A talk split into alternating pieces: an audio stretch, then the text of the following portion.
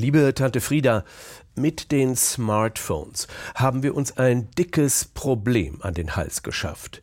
Es wird jetzt immer weniger Liebe gemacht. Alle zehn Minuten starren die Smartphone-Süchtigen auf das Gerät, fummeln darum, sind kaum mehr in der Lage, ein vernünftiges Gespräch untereinander zu führen. Und in einer Umfrage weltweit kam jetzt raus, lieber einen Monat auf Sex verzichten, als einen Monat ohne Smartphone.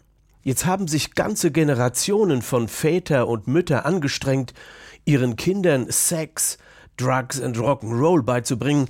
Und was kommt dabei heraus? Smartphone, Smoothies und Instagram. Selfies statt Knutschen, Schminktipps statt Sex und Liken statt Rock'n'Roll. Liebe Tante Frieda, vergiss Jimi Hendrix und die Tatterkreise der Rolling Stones. Damit kriegst du die Smartphone-Kids nicht vom Facebook-Account weg. Früher hat der Postmann geklingelt und dann war der Teufel los. Heute vibriert das Smartphone und man verliebt sich in seine eigenen Apps. Die Smartphone-Süchtigen machen höchstens im Kino das Ding aus, schon gar nicht im Bett. Auch der Hund oder die Katze haben nichts mehr im Bett zu suchen. Man braucht jetzt den Platz für das Smartphone.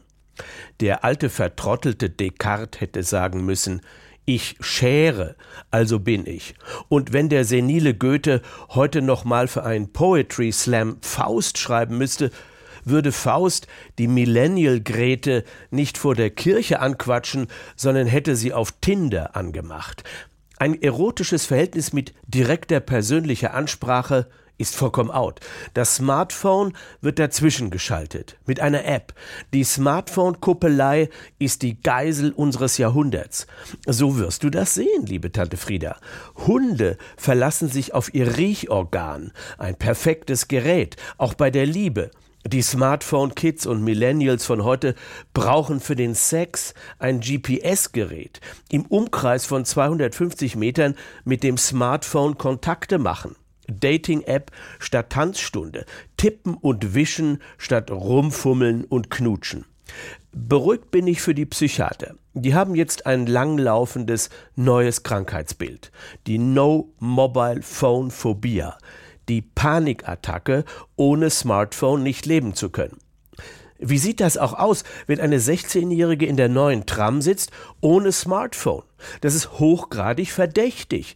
Plant sie einen terroristischen Anschlag, wo doch alle anderen in der Tram wischen, tippen und fummeln auf ihren Geräten?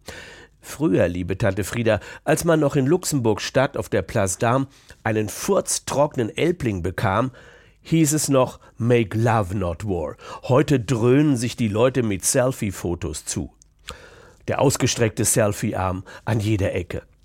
Schmeißt die Smartphones weg. Das wäre doch mal eine Haltung, ein Statement. Und wenn es nur für einen Monat ist, damit wir uns wieder dem Sex zuwenden können.